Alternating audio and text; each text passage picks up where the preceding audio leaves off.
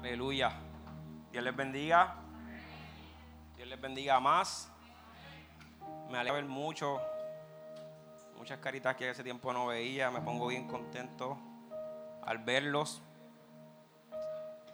Eh, le doy las gracias también por estar aquí a todos. Bienvenidos a la casa de Dios. Bienvenido a casa de misericordia, el gran yo soy. Amén. Y sé que hoy Dios va a dar una palabra hermosa. Vamos a culminar lo que comenzamos el domingo pasado. Solo le voy a pedir, así mismo como están, si estás de pie o estás sentado, que inclinemos nuestros rostros y vamos a orar.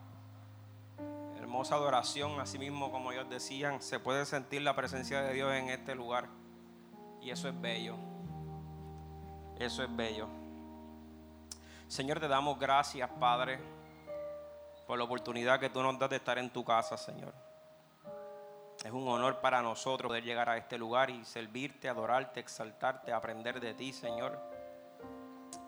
Tuya es toda la gloria, Señor.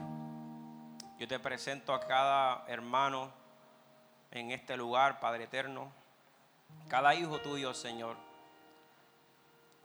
Todos tienen diferentes necesidades, Padre amado. Todos tenemos pero todos coincidimos en que tú eres el único que puedes hacer las cosas posibles en nuestra vida.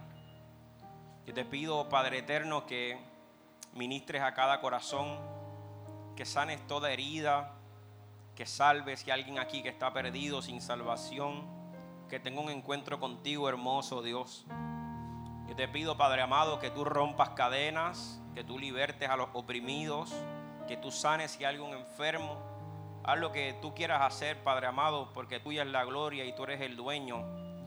Nosotros, Señor, somos solamente tus hijos que intentamos día tras día obedecer tu palabra y caminar en fe y proseguir hasta la meta, Señor, porque a ti te ha placido escogernos y llamarnos, seleccionarnos para este tiempo, Dios.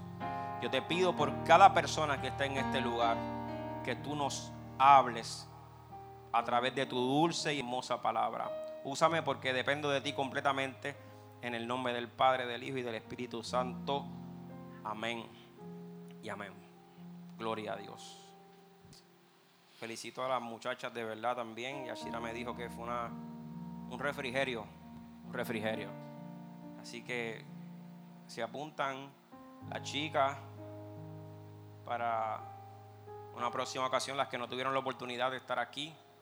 Y los chicos, pues, vamos a tener que hacer algo. Yo siempre no soy el mejor creando este tipo de actividades, pero vamos a tener que hacer algo para los varones. ¿Cuánto les gustaría una actividad para los varones? Amén. Digan, ¡Aú! Muy bien. Vamos a continuar con el Salmo 37, donde nos quedamos la semana pasada. Pero en esta ocasión vamos al verso 23. Gracias, Stefano. Gracias. Hoy nos acompaña una visita, Yesliani Padilla. ¿Dónde está? Levanta las manitas. Dios te bendiga mucho. Gracias por estar aquí. Si no tienes una iglesia, y así sientes de casa de misericordia a tu familia. Será un honor para nosotros. Amén. Amén.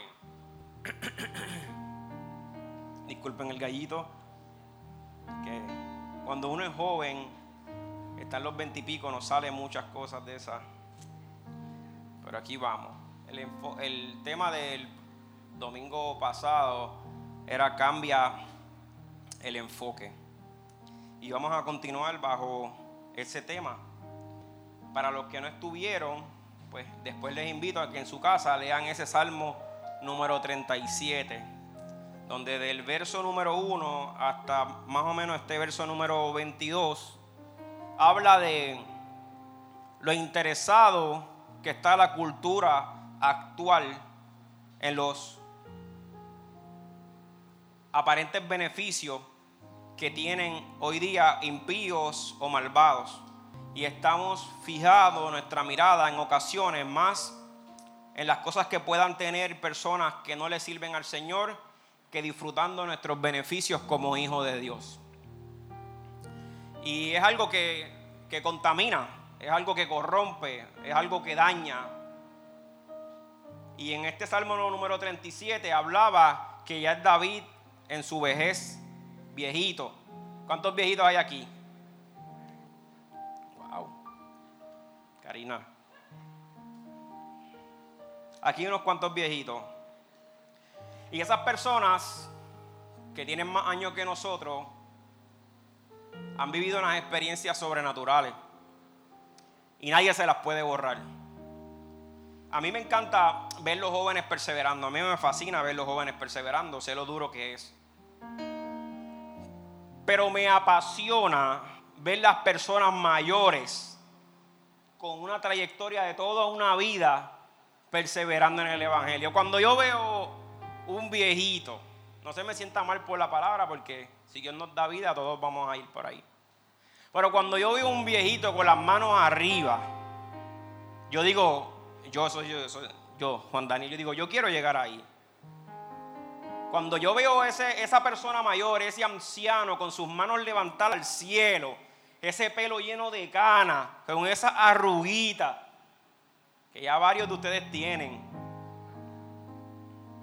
con sus manos arriba, llorando en la presencia del Señor y adorando el nombre del Señor, yo digo, yo quiero de esa fe, yo quiero de esa perseverancia, yo quiero de ese camino que al día de hoy esta gente siguen. Me acuerdo mi abuelita, doña Josefa González del pueblo de Are, abuelita Chefa. Abuelita Chefa murió de 93 años. Y esa mente, mira, clarita. Pero mi abuela era una mujer que siempre estaba ahí con la palabra del Señor. Y tenía una Biblia cada vez con las letras más grandes apropiada para su visión, pero siempre era una mujer que nos enseñó el temor de Dios, el temor en la palabra del Señor. Una vez yo me acuerdo que en un día de las madres yo no pude llegar a Lares y estaba toda la familia. Para mi abuela todas las cosas eran un milagro. Me acuerdo milagros sobrenaturales como que en la casa hayan más de 20 personas y que la olla de arroz era como este tamaño y siempre arroz daba para todo el mundo. ¿Te entiendes lo que te digo? Y para ella eso era un milagro. Y siempre yo decía, wow, pero cada vez que entraba alguien, ¿es así o no es así, mami? Papi, es así. Cada vez que entraba alguien, este come, vente para que coma. Y decía, pero ¿de dónde? Y siempre estaba ahí. Y eso era un milagro. Y eso era una trayectoria de una mujer de fe. Y me acuerdo cuando en ese día las madres yo llamé y para excusarme con abuelita chefa. Y le dije, abuela, yo no pude estar allí y yo lo siento mucho, ¿verdad? Me hubiera gustado estar, pero tenía otros compromisos que tengo que estar también presente. Mi mamá estaba allá, mi papá estaban allá, mis tíos. Pero yo quiero decirte algo, abuela, y es que el legado que tú comenzaste no muere, continúa continúa en mí, en uno de tus nietos. Y esa doña comenzó a adorar a Dios y de repente comenzó a hablar en otras lenguas tan hermoso y le daba, ay gracias Dios, ay gracias Dios. Este es el regalo que yo te pedía. Porque ella quería que, que la palabra siguiera corriendo sus generaciones y que su familia pudiera seguir conociendo lo bueno y lo maravilloso lo bondadoso que ha sido Dios. Y al ella estar ya en edad avanzada, que sabe que en cualquier momento la muerte le puede sorprender, posiblemente ella siempre estaba con esa petición. ¿Y quién continúa? O quizás ella soñaba con un familiar ministro y no, no había ninguno. Pero de repente yo le dije esas palabras que nacieron de mi corazón, que no sé por qué se las dije, quizás como, no sé, porque Dios es dueño. Y esas palabras para ella eran el regalo más hermoso de la vida. lo más preciado de la vida. Ella poder entender que el legado continuaba. Para ella eso era lo más hermoso que podía vivir, ¿entiendes? Y hay gente que lo más hermoso posiblemente puede ser una gran casa, un gran terreno, un gran edificio, una gran empresa. Pero son gente que verdaderamente sus ojos están puestos en lo terrenal. Pero hay otra persona que tienen sus ojos en lo que verdaderamente es importante en la vida. Qué alegría con la casa llena que su nieto le dijo, el legado va a continuar. Qué poderoso es Dios, ¿verdad? Y esa trayectoria es más o menos parte de lo que David vivía cuando compuso este salmo. Este salmo. Ya era una persona de edad avanzada que había vivido unas experiencias y el valor de la vida era otro. Él sabía el verdadero valor de la vida y había comprobado a un Dios que en su juventud no lo había comprobado. Mírame aquí, todos los que estén aquí. Si tú eres joven, bien jovencito, tú no has podido comprobar a Dios todavía. Pero si tú te mantienes perseverando, tú has conocido parte de Dios.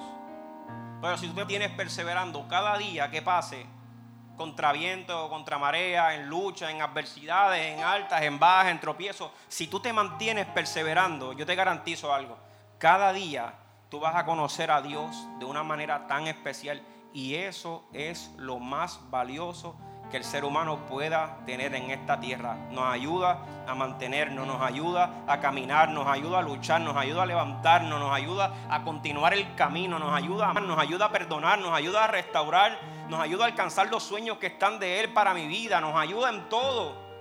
Por eso no es de la noche a la mañana. O dile que está a tu lado, mantente firme. Espera en Dios, porque aún he de alabarte, alma mía. Todavía faltan muchas alabanzas que saldrán de estos labios. Aleluya. Qué bello es Dios. Pero el enfoque de este salmo, la idea central de este salmo, es que aprendamos a esperar en la justicia de Dios. Porque nuestro Dios es un Dios justo. Y ese es el enfoque central de este Salmo número 37. Enseñarnos a nosotros que el tiempo, vas a ver al tiempo que la justicia de Dios es perfecta, pero que aprendas a esperar en Él. Cada uno de nosotros tiene un tiempo determinado para lo que Dios va a hacer. Cada uno de nosotros somos totalmente diferentes. Totalmente, tan diferente que no existe una huella que sea exactamente la misma, no existe, podrán ser parecidas, podremos ser gemelos, nacidos del mismo vientre, pero no somos iguales que somos diferentes, somos creación de Dios. Y ese Dios nos va a enseñar a nosotros a esperar en Él, pero nos va a enseñar que siempre, pero siempre su justicia triunfará. Y si tú lo crees, tú dices, amén, tú eres justo, tú eres justo, tú eres justo, tú eres justo. Tu justicia va a triunfar. Enséñame a esperar en ti y no poner mi mirada en las cosas del mundo y no poner mi mirada en la prosperidad del impío y no poner mi mirada ni compararme con nadie que no te tenga a ti, que no sea el centro. Enséñame. So, el verso 23 en adelante cambia un poquito el panorama, pero siempre saltando a lo mismo. Vayan conmigo al verso 23. La palabra del Señor está bendecida dice así, por Jehová son ordenados los pasos del hombre y él aprueba su camino.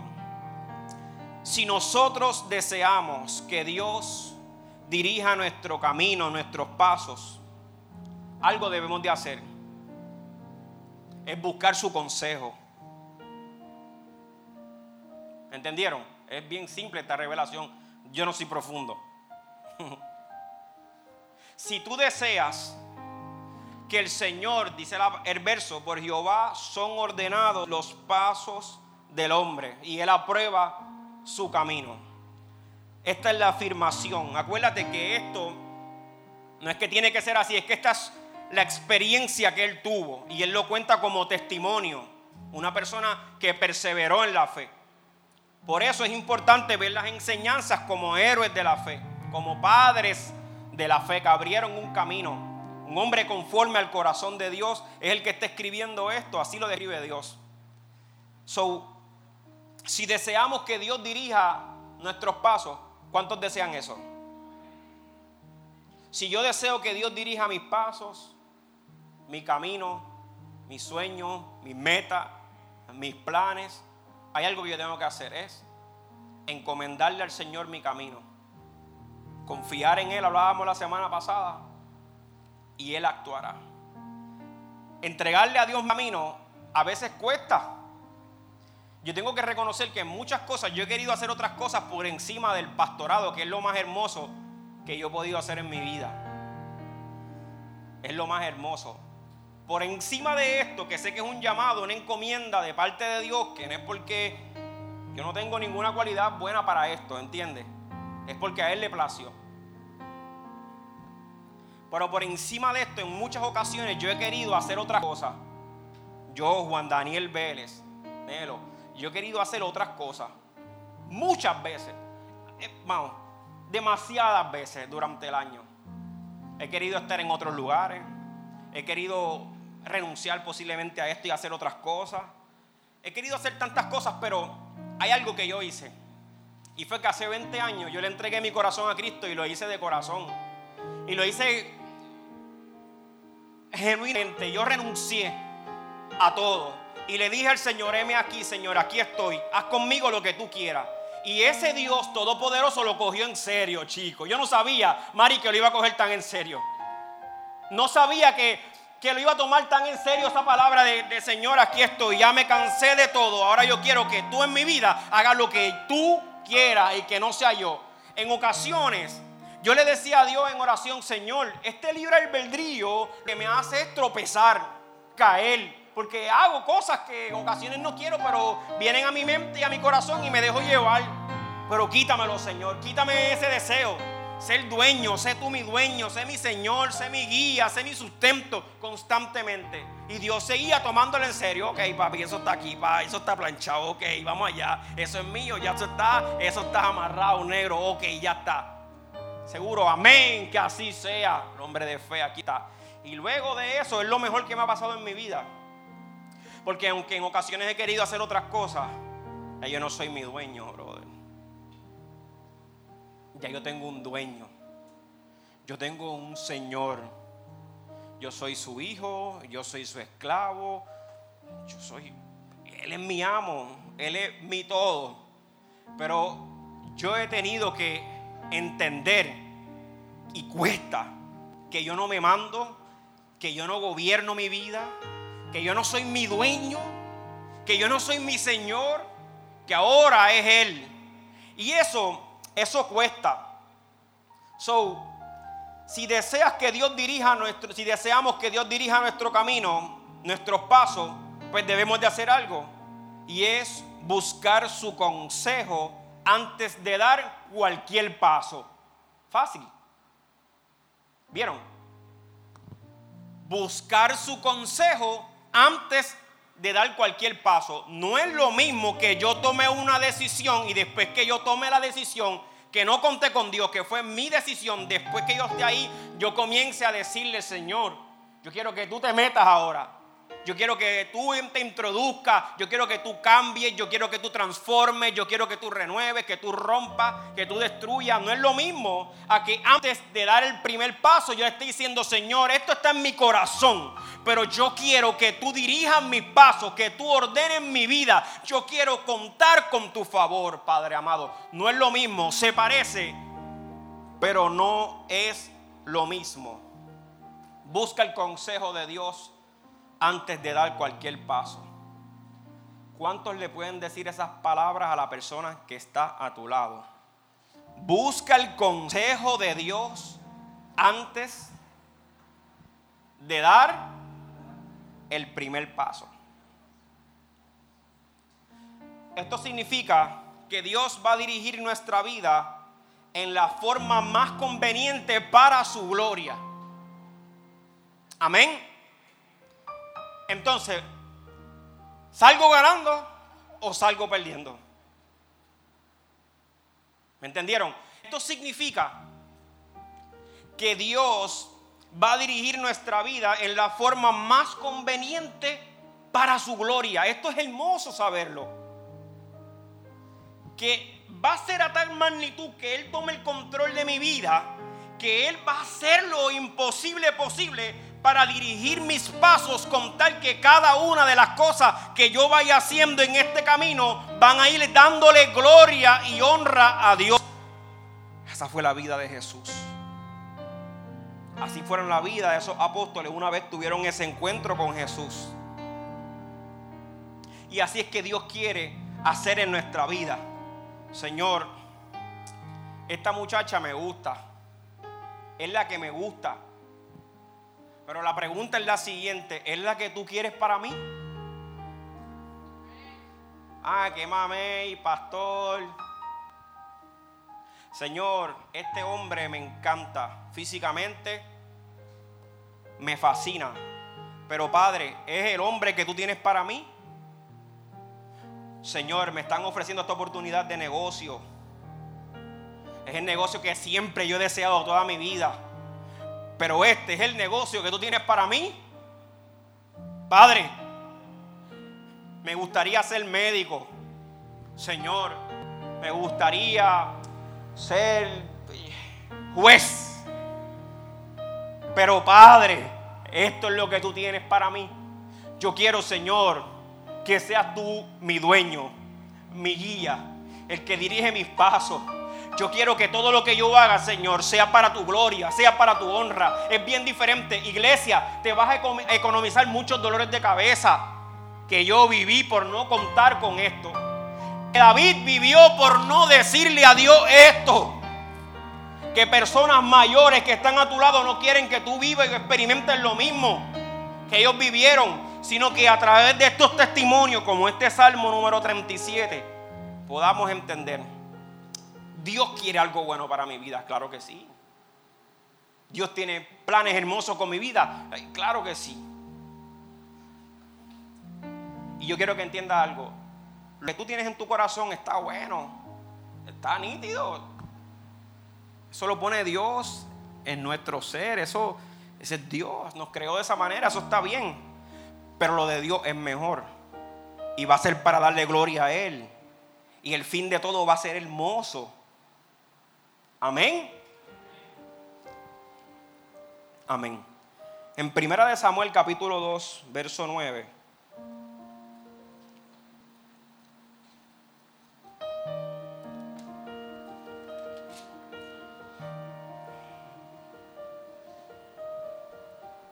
Primera de Samuel. Ah, come on. Él guarda los pies de sus santos. Ahí dice santo con letras minúsculas. somos nosotros, correcto. No te sientas mal ni tampoco te la eches. Soy un santo de Dios. Él guarda los pies de sus santos. Mas los impíos perecen en tinieblas. ¿Cómo yo voy a desear algo de un impío? En serio. A las personas, chicos o chicas que están aquí solteras o solteros, hay bastante. Esta es la última vez que yo voy a renovar esa licencia. Cásense. Hay bastante. ¿Cómo tú vas a comparar tu vida que tienes a Dios en tu corazón con una persona que no lo tiene y una relación que no lo tiene? Tú piensas que son felices porque los ves en una foto y la foto tú ves una sonrisa, pero tú no sabes las lágrimas que viven día tras día, ¿no? No sabes. ¿Cómo tú vas a desear eso? Tú tienes que entender que lo que tú tienes que desear es lo bueno, lo que Dios tiene para tu vida es mejor. No, Señor, olvídate de eso. Ese Salmo 37 tiene un montón de ejemplos de eso. No, yo quiero lo que tú tienes para mi vida. Lo que se fue, adiós, bye. Pichón, le volvemos pichón tú tienes algo mejor para mi vida. Esa esperanza tenemos que tenerla nosotros como creyentes. Esa esperanza, los creyentes tenemos que tener esperanza en todo. Hay un enfermo, tienes que tener la esperanza de que va a ser sano. Si no sana, tenías esperanza y que la esperanza no muera. Una de las cosas, cualidades que tenía Abraham, el padre de la fe, que en el Nuevo Testamento lo resalta, dice que Abraham creyó en esperanza contra esperanza. ¿Tú sabes lo que significa eso? Que cuando no hay ningún tipo de probabilidad de que pase nada, él permaneció creyendo. ¿Entiendes? 95 años, viejo, su esposa con un vientre estéril. Eso es no tener ningún tipo de esperanza. Pero él creyó en esperanza contra esperanza y por eso obtuvo la promesa. La iglesia tiene que siempre permanecer con esperanza. ¿Cuántos dicen amén? Voy a darle a avanzar. Esta iglesia se está llenando. Ustedes no están siguiendo la regla, iglesia. Stephanie, me da la lista ahorita. Yo me alegro, tú sabes, si fuera por mí, no se quiten esa mascarilla. No se rasquen un ojo, mucho menos la nariz. Manténganse en firme. ¿Está bien? Vamos aquí. Seguimos en el Salmo 37. Pero yo me alegro que la iglesia esté así. Hay hambre de Dios. ¿Cuántos tienen hambre de Dios? Aleluya. Cuando la Biblia dice en este verso, estamos en un solo verso, y dice cuando lo... En el verso 24, ahora vamos para el, próximo verso, verso 24, dice, cuando el hombre cayere, no quedará postrado, porque Jehová sostiene su mano. ¿Cuántos dicen amén? Dios no va a permitir que las pruebas te destruyan por completo. Los procesos que nosotros enfrentamos en esta vida nos dan duros golpes. Aquí hay una dama que enfrentó una separación haciendo la voluntad de Dios, con una familia de niños y los echó hacia adelante. Pero eso fue un golpe para destruirla. Para siempre que esté sumergida en una depresión. En lágrimas, deprimida. Eso era para destruirla por completo. ¿Sabes qué? Caíste. Al igual que muchos de nosotros hemos caído. Pero el proceso sí era para matarte, era para destruirte, para sacarte de carrera por completo. Es la realidad. Para que tu fe pereciera por completo, para que renegara la fe, la existencia de Dios y todo ese tipo de cosas. Pero ¿sabes qué? Dios sabía que tú ibas a poder lograrlo. La pregunta es por qué tú ibas a poder lograrlo. La sencilla razón es porque es Dios el que te sostiene de la mano. Yo muchas veces he estado ahí en ese knockdown, ¡pa! el duro golpe. Duele. Estoy en un conteo que posiblemente Estoy ahí en el 7. ¿Cuántos saben de boxeo aquí un poquito? 8. Si llega al 10, perdiste la pelea. Inclusive hay momentos donde el referee sabe que el palo que te dieron fue tan y tan duro que tú ya en 6 hace negro. Hay otro que en uno dice, este no se levanta, ¿me entiendes? Y el enemigo es así, es así de bruto. ¿Entiendes? Satanás no es todopoderoso ni es omnisciente. Él tira el golpe pero en vida real Él no sabe si te va a destruir o te va a levantar. Él te lo da para matarte. Pero Dios sí es omnisciente, sí es todopoderoso. Él sí sabe que tú te vas a levantar de ese golpe, ¿me entiendes? Dios sí lo sabe. Y si tú lo crees, dice, yo lo creo, yo lo recibo y a Él yo le sirvo. Tú te levantaste y yo me levanté y todos nos hemos levantado de esos duros golpes. Es sencillo, no te has percatado, pero ha sido porque Dios te sostiene de su mano. Aleluya. Eso es todo. Supone que esté muerto hace rato. Seguro que sí. Seguro. Pero él no sabía que yo contaba con el grande. él no sabía que yo no estaba solo, yo estaba con el Todopoderoso. Ese, por él es que yo vivo, a él es que yo le rindo mi alabanza. Él se merece que nosotros perseveremos. Él se merece que yo intente cada día ser un mejor hombre. Que yo intente vivir en santidad. ¿Cuántos dicen amén? Gracias Señor Jesús. Cuando habla de la Biblia en este verso hombre, se refiere a hombre o mujer. Y cuando me gusta el significado que le da a la palabra hombre, significa esforzado o guerrero, o esforzada o guerrero. o guerrera. Entonces, cuando una persona esforzada o guerrero cae, no se cae en el suelo. No te vas a quedar postrado. Posiblemente este verso bíblico, tú estés en ese momento donde eres tú el que estás en el suelo. Por X o Y razón. No sé. Por cualquier cosa que sea. Si eres culpable, si no, si fue sin querer, si fue involuntario, si no te lo merece. Independientemente, aquí lo importante es lo siguiente, es, ¿te sostiene Dios de la mano? ¿Sí o no? Si te sostiene Dios de la mano, tú vas para arriba otra vez. Si no te sostiene Dios de la mano, yo tengo una buena noticia para ti. Hoy es un buen día para que tú le digas a Dios, Señor, quiero que tú tomes el control de mi vida y que jamás tú me sueltes. Jamás tú me sueltes. En ocasiones, cuando voy de camino en el carro y tengo conversaciones con Dios, de estas de cristianos frustrados, ese soy yo, ustedes no, de, de cristianos frustrados. Y después que termino de decirle mi cantaleta, le digo, Señor, todo lo que te dije, no le hagas caso. Ni le hagas caso, yo solamente me estaba desahogando porque yo sé que tú eres fiel. Y yo sé que tú tienes cosas maravillosas. Y tú sabes que yo te amo, Dios. Y tú sabes, Dios, que para mí no existe otro Dios. Y tú sabes, Dios, que yo todos los días tengo que presentarme delante de ti. Porque yo sin ti no puedo vivir. Así que todo lo que te dije, Padre amado, dale delete. No le hagas caso a eso, Señor Jesús. Yo sé que tú eres el que me sostiene. Un día, yo estoy lavando un carro al frente de mi casa. Y yo tenía una batalla con Dios increíble porque yo le decía, Señor, ¿cómo es posible que yo haciendo tu voluntad, eh, algo tan simple como una promesa de provisión, que yo no la tenga? Pues como no me estás bendiciendo, yo quiero que tú sepas algo, Dios. Y es que si no haces algo en estos días, yo me voy a ir a trabajar. ¿Está bien? Y, y son de estas veces pocas que yo siento que Dios me habla literalmente en mi corazón y me ministra. Y me dijo, ¿y qué te hace pensar que tú estás mejor en tus manos que las mías? ¿Me entiendes? Se acabó la conversación. Señor, dale delete.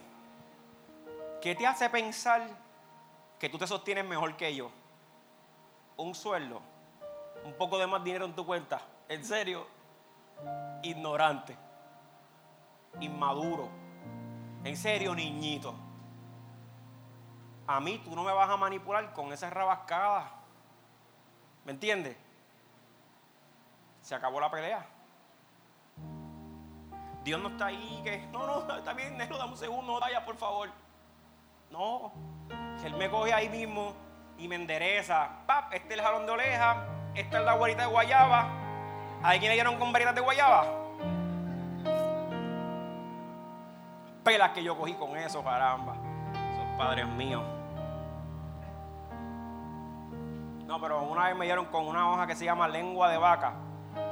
¿Ustedes saben qué hoja es esa, lengua de vaca? Pablo. No se compara a esos latigazos que yo sentí. ¿Te acuerdas? ¿Ah? Y denunciando aquí esto públicamente. De las pocas veces que me dieron o me corrigieron, muy pocas veces, en verdad, tengo que reconocer, fueron muy pocas veces. Pero esa marcó mi vida, Negrón. Y mi espalda. No volví. Jamás. La corrección es necesaria. So, aquí vamos. Cuando la Biblia habla de que son ordenados, se refiere a seguridad y estabilidad. Iglesia, es lo que necesitamos, ¿me entiendes? Tú no necesitas un novio o una novia por tenerla. Tú no necesitas un trabajo por tenerlo. Tú necesitas, tú lo que necesitas es seguridad y estabilidad, ¿correcto? Pues cuando la Biblia está hablando de que son ordenados, es exactamente lo que Dios está diciéndote. Yo te voy a dar seguridad y yo te voy a dar estabilidad. es lo que las relaciones necesitamos. Seguridad y estabilidad. Eso no lo puede dar todo el mundo. Eso lo puede dar Dios cuando está muy centrado en la vida de un hombre o una mujer y entonces lo podemos dar a otro. ¿Cuántos dicen amén? Eso es amén.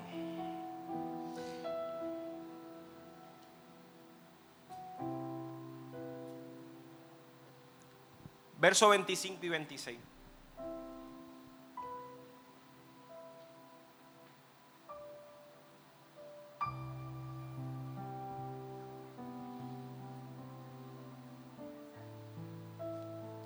Léalo conmigo.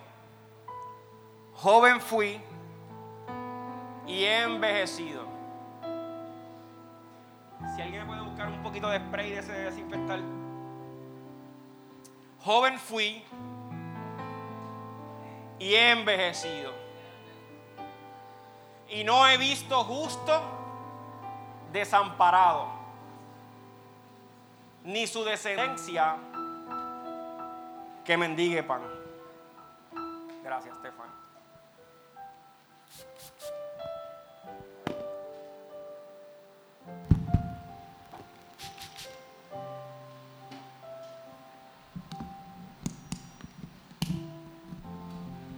Se dañe esto. Verso 26. Mira cómo dice. En todo tiempo. No, espérate. Sí. En todo tiempo tiene misericordia y presta. Y su descendencia es para bendición. Vamos otra vez al verso de atrás.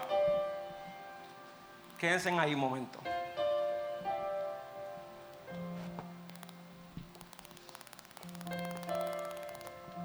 Vamos aquí. Escucha. Ahí dice, joven fui y he envejecido. ¿Qué edad tú tienes? Te voy a entrevistar a ti. 71. 71. Estás nueva, negra. Tú has tenido unas pérdidas grandes en tu vida. ¿Tu papá está contigo? ¿Tu mamá está contigo? no, Tuviste la pérdida de dos hijos también, ¿verdad? también. ¿Qué edad tenían? Tatito 23 y macho 57. Todavía al día de hoy lo menciono y se te compunge el corazón. Sí, La pregunta que te quiero hacer, 71 años, ha pasado procesos difíciles en su vida. Esa es mi mamá, para los que están en la cámara. Esa es mi mamá y ese es mi papá. No tiene papá, no tiene mamá. Perdió dos hijos difíciles. Uno de ellos quedó cuadraplégico en un accidente de tránsito. ¿Sabes cuadraplégico? Del cuello para abajo. Difícil. Más su vida ha sido muy dolorosa. Pero yo quiero que entiendan algo. 71 años perseverando. ¿En algún momento te has apartado del Señor? jamás, ¿En algún momento Dios te ha fallado? nunca. Nunca. Nunca. Tú me has visto a mí pasar procesos difíciles en mi vida. Muchos. Mucho. Me has visto pasar necesidades. Sí, ¿Has visto que Dios me ha abandonado? no, Jamás. Miren esto. Vamos al verso, porque estamos hablando de experiencias personales que David tuvo. Estamos hablando de que David estaba envejecido. Y la pregunta es, David, ¿vivió momentos difíciles?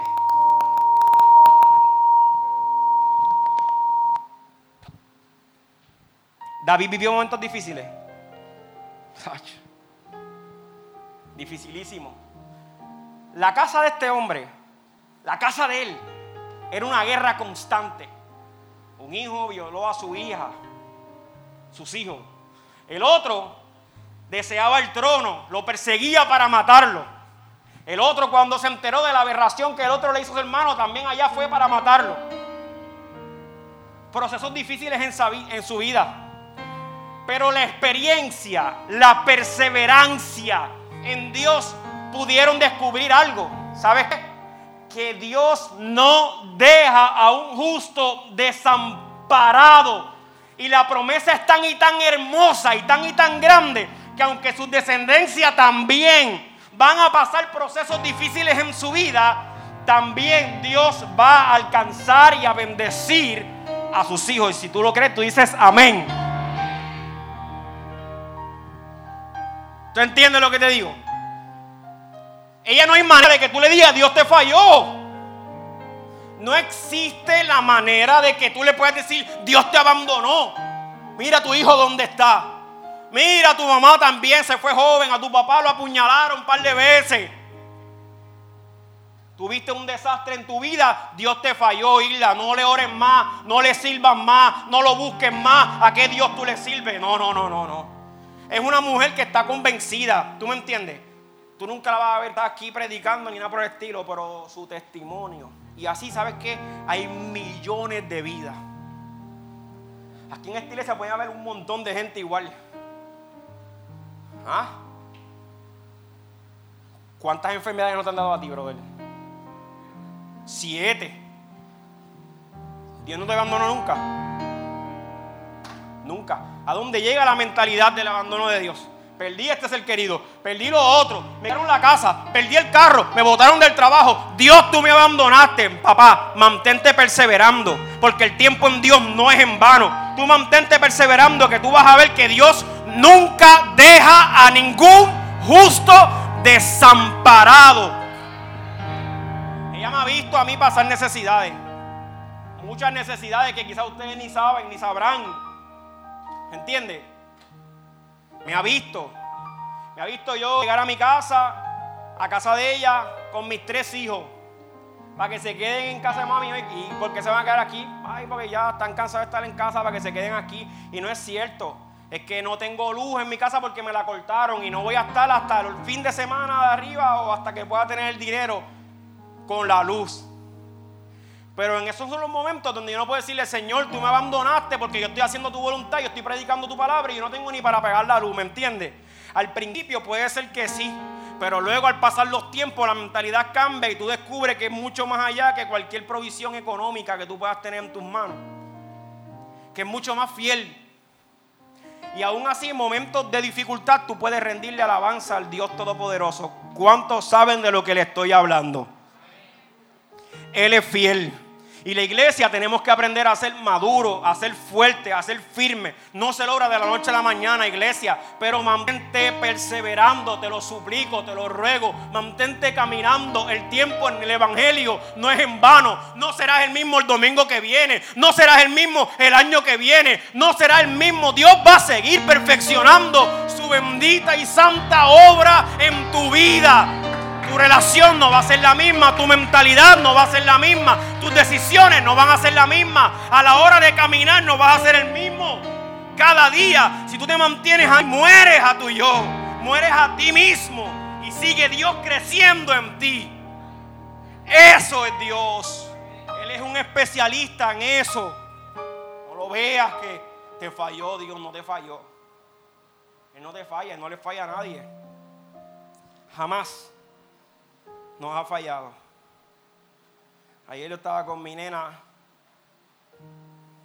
en una tienda y cuando salíamos me decía, ay papi, yo le doy tantas gracias a Dios por tu vida.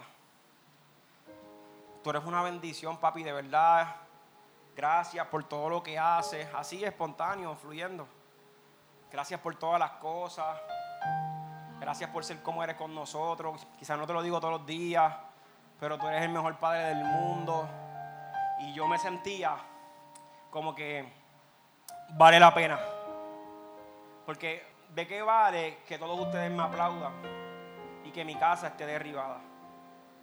Que, que yo no tenga relación con mis padres. Que yo no los honre. Que mis hijos no me vean así con esa estima. Que mi esposa no me vea de esa manera. ¿De qué sirve? Dime. Alguien que me pueda decir. Eso no sirve de nada. Entonces, yo me siento contento porque si yo voy donde mi papá y le digo, papi, ¿cómo tú te sientes que yo soy contigo? Pregúntale después a él. Y si voy donde mi mamá y le digo, mami, ¿cómo tú te sientes que yo soy contigo? Y vayan y pregúntele a mi esposa y vayan y pregúntele a mis hijos, que tengo mil cosas para mejorar, un montón de cosas. Pero un montón de cosas. Aquí lo hermoso de esto es que yo estoy dispuesto a que Dios haga con mi vida lo que le dé la gana, porque yo siempre saldré ganando con Dios. Pero qué lindo es esto, porque yo estoy viendo ahora lo que yo, yo con mis padres, ahora mis hijos lo están haciendo conmigo. Ellos yo, me ven diciéndole cosas gratificantes, agradecidos, tratando de buscar la manera de, de, bendecirlo y de honrarlo. Y mis hijos intentan hacer lo mismo conmigo. ¿Por qué yo digo esto? Porque hay una promesa que Dios está hablando no tan solo por mí, sino también por mi descendencia. Iglesia, sigan haciéndolo. Yo tuve un tiempo apartado, 14 a 20 años apartado, de los 14 hasta los 20 años, pero había una base, había un fundamento, había una palabra, había un principio, había unos valores, había una moral tan grande que eso fue lo que prevaleció en mi vida y la descendencia de, de, de ella la está viendo en mí. Y ahora yo lo estoy haciendo con mis hijos. Y mis hijos, si Cristo no ha venido de aquí allá, también lo harán con sus hijos. Y la descendencia será preciosa. Yo felicito a gente aquí, miren esto. Yo felicito a Nomo. Yo felicito a Keropi, que ninguno en su casa persevera. Yo felicito a Edwin, que en su casa él es el que persevera. No está papá, no le instruyeron en el evangelio. Yo felicito a Samantha. No están ahí caminando contigo mano a mano, no están ahí. Y han dado un giro en su vida y quizás a veces nosotros nos exigimos mucho o nos juzgamos uno a otro, pero nadie sabe el testimonio y lo difícil que ha sido. Edwin al día de hoy no conoce a su papá. Samantha al día de hoy no sabe quién es su papá. Y están perseverando sin excusa. No son perfectos, pero están caminando. Y está garantizándose algo. Yo estaba allí el miércoles orando y orando con el micrófono. Y vino Ariel Siloé y me dio sin exagerar como siete abrazos. Pero con una ternura, una mirada única, un instrumento de Dios. ¿Tú sabes qué están haciendo ellos contra viento y marea? Garantizando su descendencia. Mis hijos, ustedes no van a vivir lo que yo he vivido. Ustedes no van a pasar lo que yo he pasado. Porque aunque me cueste, aunque se me haga difícil el camino, yo voy a seguir pero ustedes van a alcanzar las promesas de la descendencia de Dios. Dale un aplauso al Todopoderoso. Yo le dije, mami, yo le dije a mami Antiel que, que estábamos de shopping, me peló precisamente. Salí caro. Mentira. Pero le dije, mami, Ariet, qué regalo tan lindo esa nena. Mami, mira lo que hizo Ariet. Y me dice, no, no, es que Ariet es una joven especial. Y de repente Darié salió brincando a hablar de Diego. Diego y Diego. Ese Diego es otra cosa. Es que esos, esos nenes son maravillosos. ¿Fácil o no fácil mí? ¿Ves? Y ellos están allá, quizás están haciendo una pejeta en la casa, que Keropi, regándole las cosas que Keropi organiza. Pero acá estamos uno lavándolo, la descendencia. Iglesia, sigue instruyendo a tus hijos, a tus nietos, sigue orando por ellos, sigue ahí peleando por ellos cuesta, va a ser más complicado perseverar, va a estar más duro perseverar, va a ser más difícil ser creyente, pero vale la pena en Cristo. Amén. ¿Cuánto tiempo me queda, Milton? Llevo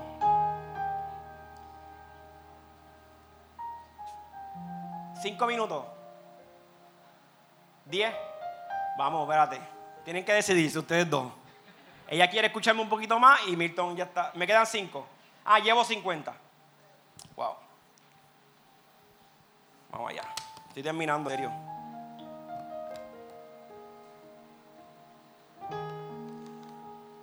Son muchos los procesos que vivimos en nuestra vida, pero alguien tiene que atreverse a decir, mi experiencia ha sido la siguiente, Dios nunca me ha abandonado, va mucho más allá que un trabajo.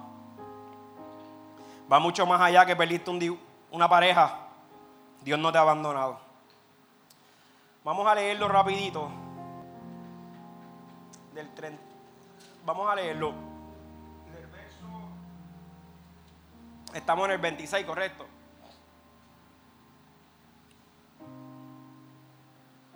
Verso 26. En todo tiempo tiene misericordia y presta. Y su descendencia, vuelve y repite, es para bendición. A mí me gusta esto y, y fíjate, en casi todas las Biblias de estudio me tira para las bienaventuranzas de Jesús. En Mateo 5, donde te enseña a dar bienaventurado, el que da al pobre, y te enseña tantas cosas lindas la bienaventuranza. Y esas son las personas que nosotros tenemos que tener misericordia. No es tan solo de los cristianos, misericordia, en los hermanos de la fe. La forma de que nosotros modelamos al mundo es esa misma. Tener misericordia y compasión de ellos. Esta iglesia yo les voy a pedir un favor. Por favor no se presten para estar zumbándole a los artistas. No se presten para los bochinches de los presidentes, esto sí, este no. O de los alcaldes. Mantengámonos maduros hay tantas maneras tan lindas para poder evangelizar y son mucho más efectivas que en vez de reseñar una dificultad, una debilidad, perdóname, que esa persona pueda tener, que son muchas, ¿por qué no reseñas mejor las tuyas y trabajas con ellas? ¿Y por qué mejor no le pones un comentario? Fulano de tal, no te conozco, pero estoy orando por ti. Posiblemente le llega, uno nunca sabe. Pero es más lindo porque nosotros tenemos misericordia, nosotros damos amor. Nosotros somos la luz de este mundo. Nosotros modelamos a Jesús. Y así mostramos que somos de gran bendición. El verso 27.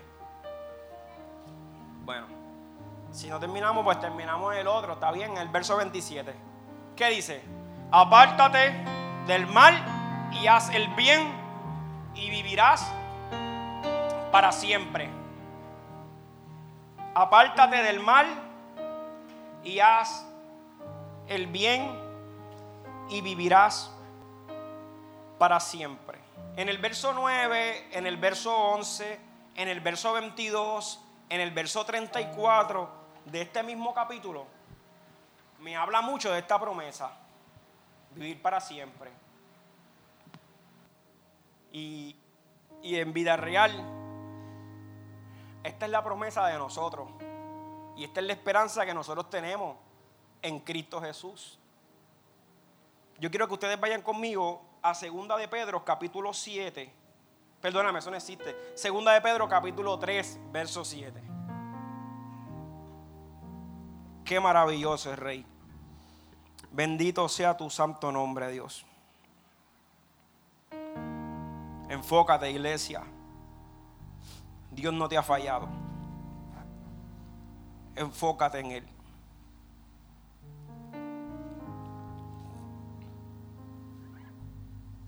Ok, del 7 al 18.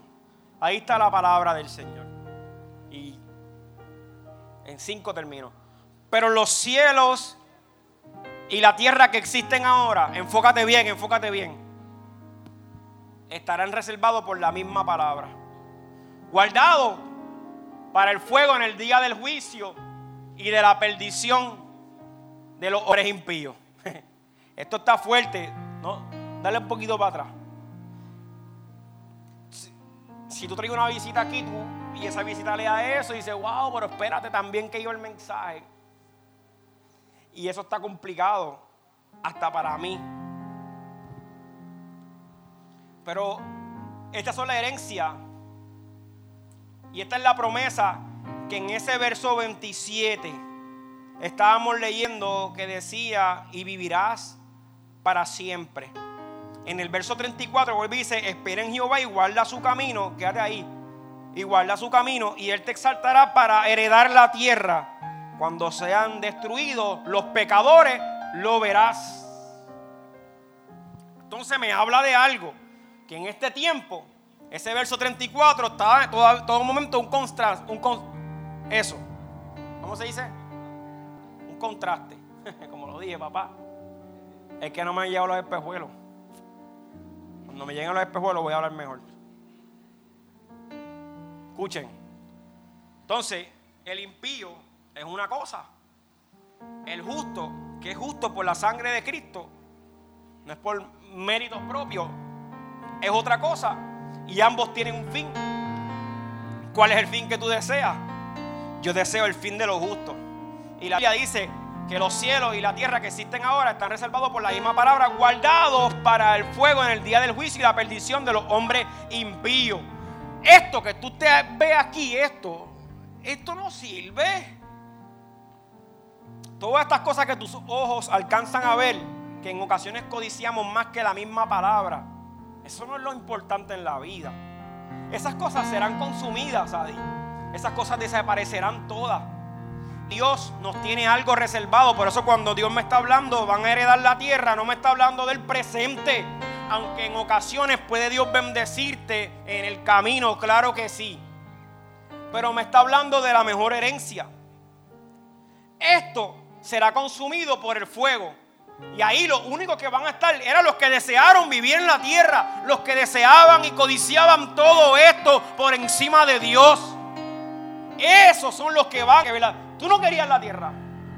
Tú no deseabas esto por encima de todas las cosas. Pues ya te quedaste con ella. Esa es tu herencia. El fin es ese. Verso 8. Mas, oh amados, no ignoréis esto, que para con el Señor un día es como mil años. Y mil años es como un día próximo. El Señor no reta su promesa, como algunos tienen por tardanza, sino que es paciente para con nosotros, porque no quiere que ninguno perezca, sino que todos procedan al arrepentimiento. Próximo verso. Pero el día del Señor vendrá como ladrón en la noche, en el cual los cielos pasarán con gran estruendo y los elementos ardiendo serán deshechos y la tierra y las obras que en ella hay serán quemada. Lo más hermoso que tú puedes ver aquí. Ese deseo de la Torre Eiffel, o yo no sé de qué puede hacer Grecia. Yo quiero ir a Grecia. Yo quisiera ir a Grecia. Ahora no se pongan a hacer un serrucho entre ustedes y vayan a enviarme a Grecia a mí a mi esposa. Ustedes se pasan. No te digo, Yachi, tenemos una de las mejores iglesias del mundo. Qué generosos son. Pero todas esas cosas tienen un fin. Entonces, esa es la herencia, Julio, que Dios me está hablando a mí. Una que va a ser destruida. Heredar qué tierra. ¿Cuál? Próximo verso. Ahí decía aquel verso que vendrá como ladrón en la noche. Puede ser que. Puede ser hoy. Claro, chicos.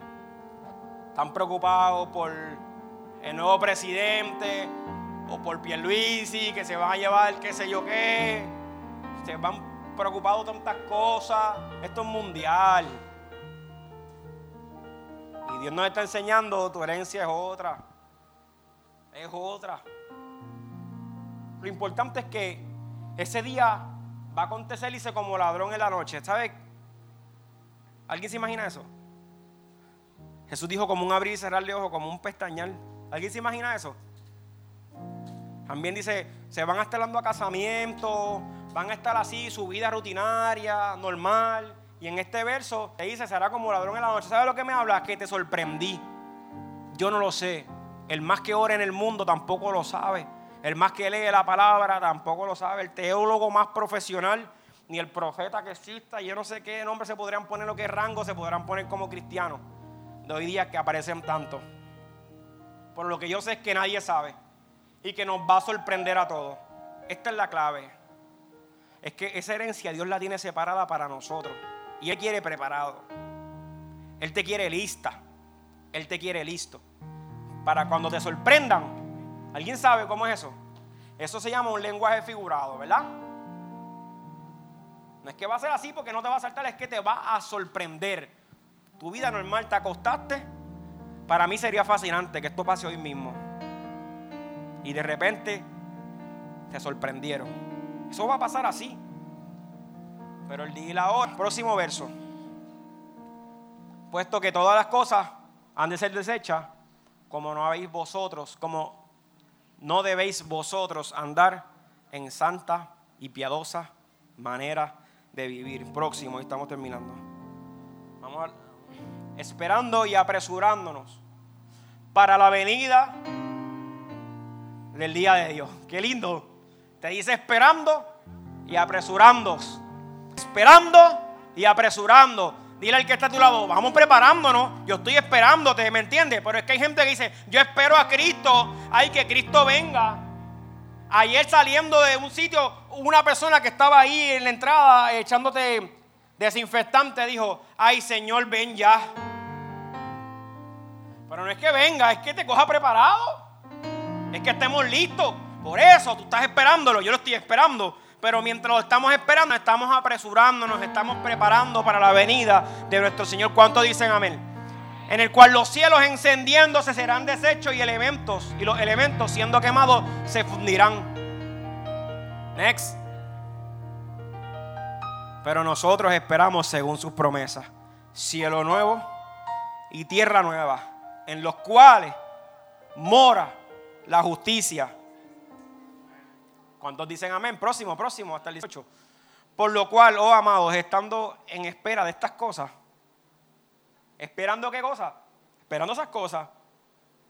En la espera de estas cosas, procurar con diligencia ser hallado por Él sin mancha e irreprensible en paz. Tú sabes que todos hemos caído, todos hemos fallado en algún momento de nuestra perseverancia como creyente, en algún momento hemos estado bien descuidados. Y que si viene en ese momento, nos quedamos. Pero ha pasado el tiempo porque comenzando esos versos bíblicos dice, la voluntad de Dios es que no quiere que ninguno perezca. Algunos tienen por tardanza esa promesa. Algunos piensan que eso no va a suceder. Pero él dice, lo que pasa es que Dios no quiere que ninguno se pierda sino que todos procedan a un arrepentimiento. ¿Qué ha pasado? Que Dios nos está dando una oportunidad para arrepentirnos de nuestra pasada manera de vivir. ¿En qué lugar tú te encuentras? Yo no sé, pero yo he estado en muchos lugares, arriba, abajo, arrastrado, en muchas partes muy difíciles. Pero Dios me ha dado la oportunidad nuevamente y me estoy preparando para qué? Para encontrarme con mi amado y dice, tened entendido que la paciencia de nuestro Señor es para salvación, como también nuestro amado hermano Pablo, según la sabiduría que le ha sido dada. Próximo verso. Casi en todas las epístolas hablando de ella, de estas cosas, entre las cuales hay difíciles de entender, las cuales los indoctos e incontact, incontact, incon, deme un segundo, inconstantes tuercen, como también las otras escrituras para su propia perdición. Próximo. Así que vosotros, oh amados, sabiendo de antemano, guardaos, que no sean arrastrados por el error de los inicuos, caigáis en vuestras firmezas. Próximo. Y ahí, antes bien, creced en la gracia y en el conocimiento de nuestro Señor y Salvador Jesucristo a Él sea toda la gloria hasta el día de la eternidad. Pónganse de pie, iglesia. Pónganse de pie. Brincamos al verso 39 y al 40 y terminamos con esos dos versos. Los vamos a leer rapidito. Dice así, pero la salvación de los justos es de Jehová. Vamos al Salmo 37, y terminamos con el verso 39, discúlpame. Y 40. Salmo 37, 39 y 40. Pero la salvación de los justos es de Jehová. Y Él es su fortaleza en tiempo de angustia. Próximo. Jehová los ayudará y los librará. Los libertará de los impíos y los salvará. Por cuanto en Él esperaron. Me gusta mucho cuando comienza a hablar este salmo sobre la verdadera salvación que es Dios. Sin Cristo no hay salvación. Hechos 4:12 dice así, y en ningún otro hay salvación porque no hay otro nombre bajo el cielo dado a los hombres en que podamos ser salvos. Sin Cristo no se puede. En Él encontramos salvación. Él es nuestra fortaleza. Él es nuestro refugio. Esta salvación es por gracia, dice Efesios 2, verso 4.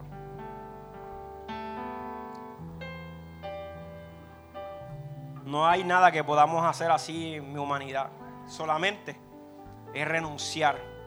Es decirle al Señor, Señor, ¿sabes qué? Entra en mi vida. Hoy pongo mi mirada en ti, en la verdadera salvación, en Cristo Jesús. Hoy me enfoco en ti. Abre mi entendimiento. Ocupa mi corazón por completo.